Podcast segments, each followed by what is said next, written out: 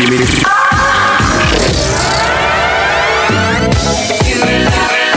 legendario representante de la escena electrónica francesa, responsable de mezclar mezclar la mítica fiesta de Playboy Mansion.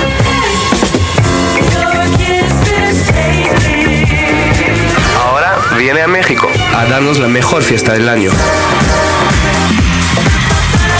El jueves 7 de diciembre, Dimitri from Paris, at the Mansion, Lista 73, Colonia Juárez. Invitan Axe, Ibero 90.9 y la revista Sónica. Dimitri from Paris.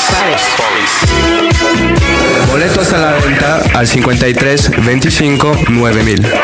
Monsieur Dimitri from Paris, at the Mansion, la nuit la plus sexy, exclusive et française de toute ta vie. Fíjense que es impresionante, pero ya llegué a la edad en que las pláticas con los conocidos son tus operaciones, ¿no? Y en que verdaderamente te pasmas de ver a gente que cargaste en brazos. Es algo abrumador. Hoy voy a hacer uso aquí del nepotismo en Dixo, me vale gorro. Voy a entrevistar a mi primo. Gracias. Por favor, a ver, preséntese usted con bombo platillo. me presento yo, Rodolfo Blanco, el primo de Fernanda. No, pero van a decir, ¿y esta qué? ¿Por qué? No, no. La verdad es que es un gran actor, preparado en la escuela incluso de Patricia González Reyes Caballero, y de Patricia Reyes Píndola. Es una maravilla. Y vamos a hablar de una obra uh, que saca chispas. ¿Ustedes son celosos? Hoy nada más quédense con nosotros en el Tao y piénsenle. Son celosos. Este, este- este es el podcast de Fernanda Tapia por Dixon Prodigy MSN. Rodolfito, ¿cómo estás, mi amor? Muy bien. ¿Cuánto mides, Rodolfo? 1.85. Y la ma- Ay, bueno, yo lo cargué en brazos. O sea, imagínense qué cosa más abrumadora. Oye, y me, me, me impacta, primero vamos a hablar un poquito de ti, luego de la obra. Va. Me impacta porque en una casa se hayan dado dos actores, pero de corrientes tan diferentes. Y esto no provoca roces o algo. Eh, Tu hermano, es que tengo otro sobrinito así también altote como, como Rodolfo. Él es actor, pero más del rango comercial. Y muy bien en lo que hace, pero es más del rango comercial. Y tú dijiste, no, a mí me gusta esto otro. Sí, ¿No? así es. ¿Y cómo, cómo eliges este camino, el difícil? Este, ¿qué broncas tienes? Y si todavía roces, por ejemplo, con, con la parte de la familia de lo más comercial. Pues, eh, pues bueno, la manera en como lo decidí fue precisamente porque primero, este, ondé en la parte comercial. Por ahí ¿no? tocaste punto y dijiste. Empecé a tocar, incluso empecé a, a- Lo primero que me mandaron fue, ve a aprender a usar el apuntador para poder hacer una telenovela. Y que es todo un arte el pinche apuntador. Sí, Bueno. entonces yo dije, bueno, pues si eso es actuar, va, ¿no? Qué fácil, ¿no? Entonces, este, voy, me meto ese rollo y entonces, como yo soy de curioso, dije, bueno, pues esto no debe de ser ser un actor. no te llenaba. No. Y entonces... ¿Dónde que empezó una época en que ya no se valía toma dos en las telenovelas y porque era, era mucho gasto? Así es. Entonces así como salían, mota, salían, ¿verdad? Unas tortillas Qué ahí, horror. feas. Qué horror, claro. Y bueno, pues eh, la curiosidad no mató en esta ocasión al gato, sino más bien ha llenado mi corazón, me lo ha hecho más grande en el sentido de autoconocerme, de poder tener una relación de, mm, de un vínculo diferente humano desde yo actor con un público que también es un- una persona, un ser vivo ahí, ¿no? Y que podemos tener un intercambio, ¿no? Eh, Oye, ¿y qué método usan ahí? Porque no es ni el Stanislavski ni el Ni el ni el, ni el. Star. e- Es otro método, ¿no? Que creó precisamente este profesor. Sí, el, el método del maestro González Caballero es, se llama creación de personajes. Él lo que decía es que, bueno, cada método de actuación fue creado a una sociedad y un momento político muy importante, Sí. ¿no? Ya sea en Rusia o en Estados Unidos. Sí, por eso no, no, no es, no, no, res- no corresponde.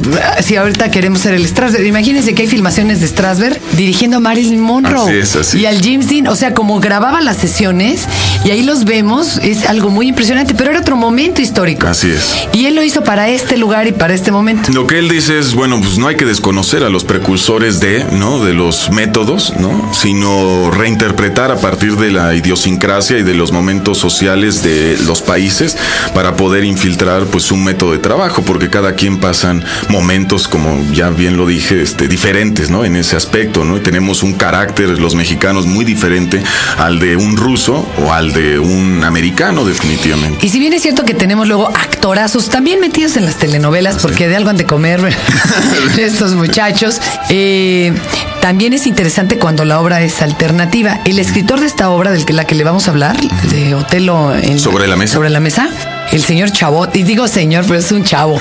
Y además tiene aire así como intelectual, como de que anda caminando por campos elíseos, pero, pero en Francia, no aquí, ¿no? Porque aquí sería un metrosexual o tecnosexual. No, no, como que anda de veras en Champs-Élysées. Y, y yo lo vi, sin embargo, en juntas haciendo también programas tele, que se ha llevado premios. Yo creo que es de los dramaturgos mexicanos más premiado. Le acaban de dar el premio este, eh, un, un premio, el de Víctor Hugo Rascón.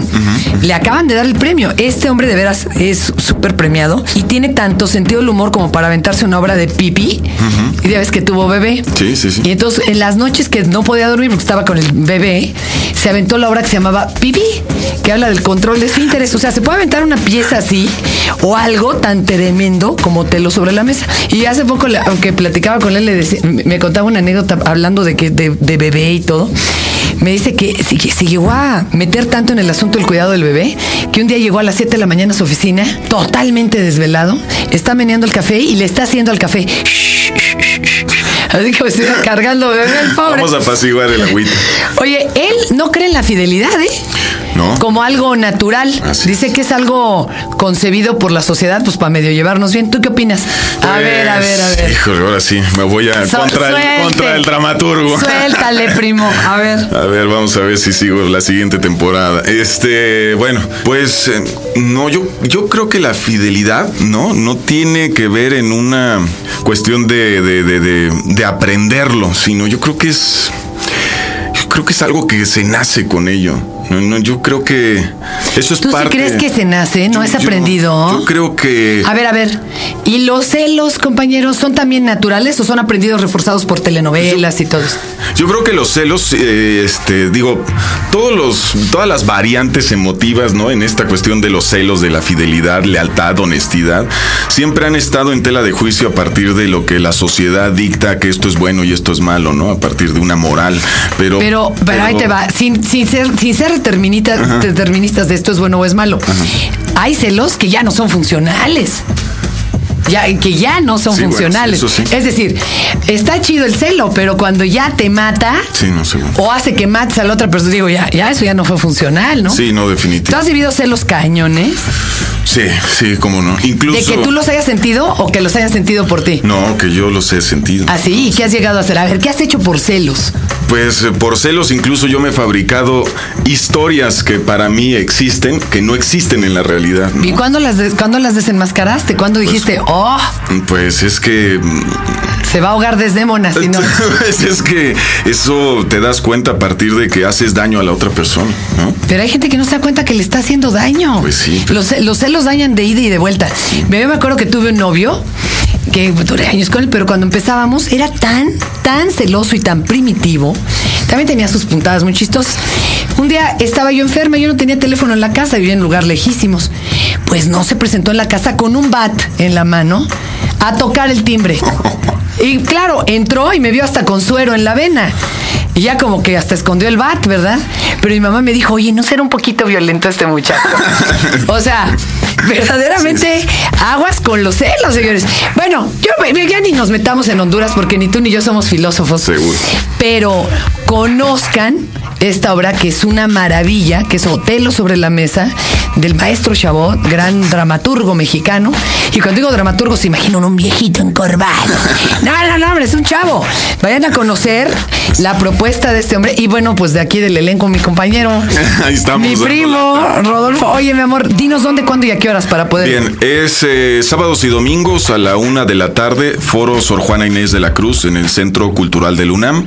Que además siempre ahí se presentan obras muy intensas. Sí, algo muy radical, ¿no? Es como donde se presenta un teatro Duran muy radical. 8 y 9 de diciembre todavía. 8 y 9 de diciembre. ¿Y en enero retoman desde cuándo? Desde el día 27 de enero hasta el primero de abril. ¿Qué vas a hacer mientras una pastorela o qué, mijo? Pues yo creo que mejor me voy a Te ir a quedas como de. Arcángel San Gabriel, tú estás grandote y güero. Pues lo de la película hice el Arcángel Miguel. Ah, claro, claro. bueno, ya ahí, ahí voy ganando méritos. Ay, chamaco. Eh, Antes los arcángeles sacaban espada, no vaya usted a salir mientras No, no. me saque puñal. No, aquí la todo que pasó. Oye, y por cierto, ¿qué, ¿cómo vas de pareja tú? Ah, bueno, no, bueno, luego me lo cuentas. Oh, bueno. Este, no dejen de ver Otelos sobre la mesa. Y bueno, piénselo. ¿Son celosos? Acabas de escuchar el podcast de Fernanda Tapia por Dixo y Prodigy MSN.